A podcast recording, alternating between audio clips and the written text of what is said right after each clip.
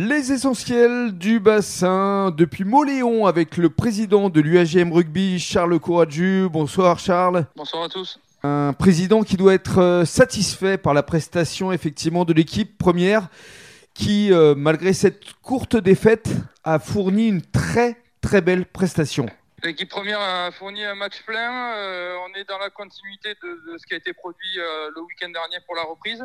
Le match contre Bergerac à domicile s'est soldé par une défaite. On n'a pas pris de points au compteur, mais on a pu voir le week-end dernier un certain contenu avec un engagement retrouvé, des valeurs du jeu et trois essais. Donc euh, voilà, aujourd'hui, euh, on se déplaçait euh, chez un des premiers. le groupe s'était promis d'effacer la déroute de l'allée et ils ont su répondre présent. Et surtout, on a eu le sentiment qu'il y avait une équipe de guerriers. Il y avait vraiment beaucoup d'engagement, d'envie, de solidarité de la part de l'équipe. Oui, les, 23 joueurs ont su, répondre présent. on n'a pas, pas baissé de niveau. Euh, on aurait pu euh, même euh, gagner le match. C'est vrai. on, a, on a la balle de match, on ne gagne pas. On est, à, on est à, 3 minutes de la fin à 18-18. Donc, donc voilà, Moléon mm. met une pénalité sur, sur le renvoi. Parce On marque un essai pour revenir à 18-18.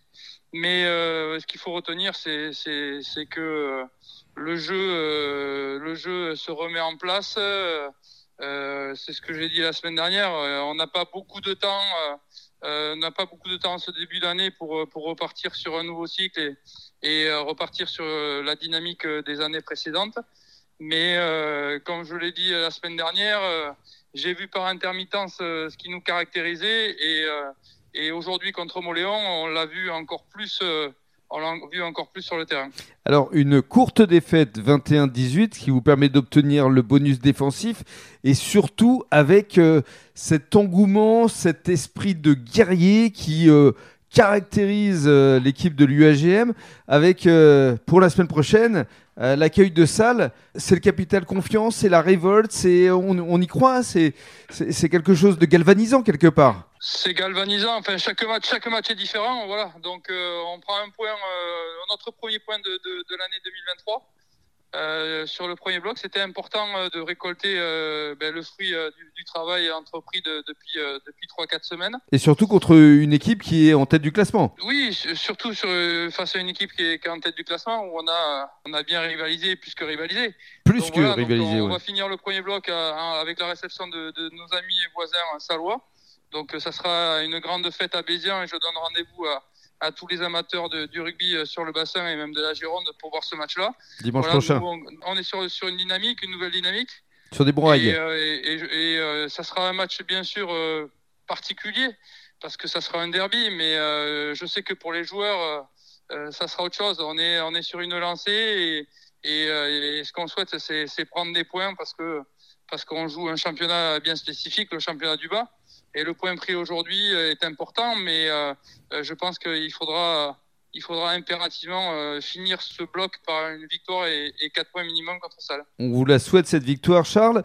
Juste, est-ce que ce point de bonus défensif et puis cette révolte de la part de l'équipe, cet esprit, parce qu'on a vu des passes, on a vu beaucoup d'engouement, beaucoup de générosité de la part de l'équipe. Est-ce que c'est l'effet du retour de l'entraîneur de Jean-Marc Lannepetit je ne sais pas si c'est l'effet euh, Jean-Marc Petit. Ce qui est sûr et certain, c'est que euh, un entraîneur sans les joueurs peut rien faire.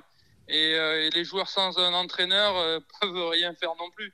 Voilà, c'est une relation et, tout se construit dans l'échange. Comme je dis, on peut avoir le meilleur entraîneur du monde. Si les joueurs adhèrent pas au, au projet et au discours, bon voilà, ça, ça, reste, ça reste quand même un échec. Donc c'est pas aussi simple qu'un seul homme.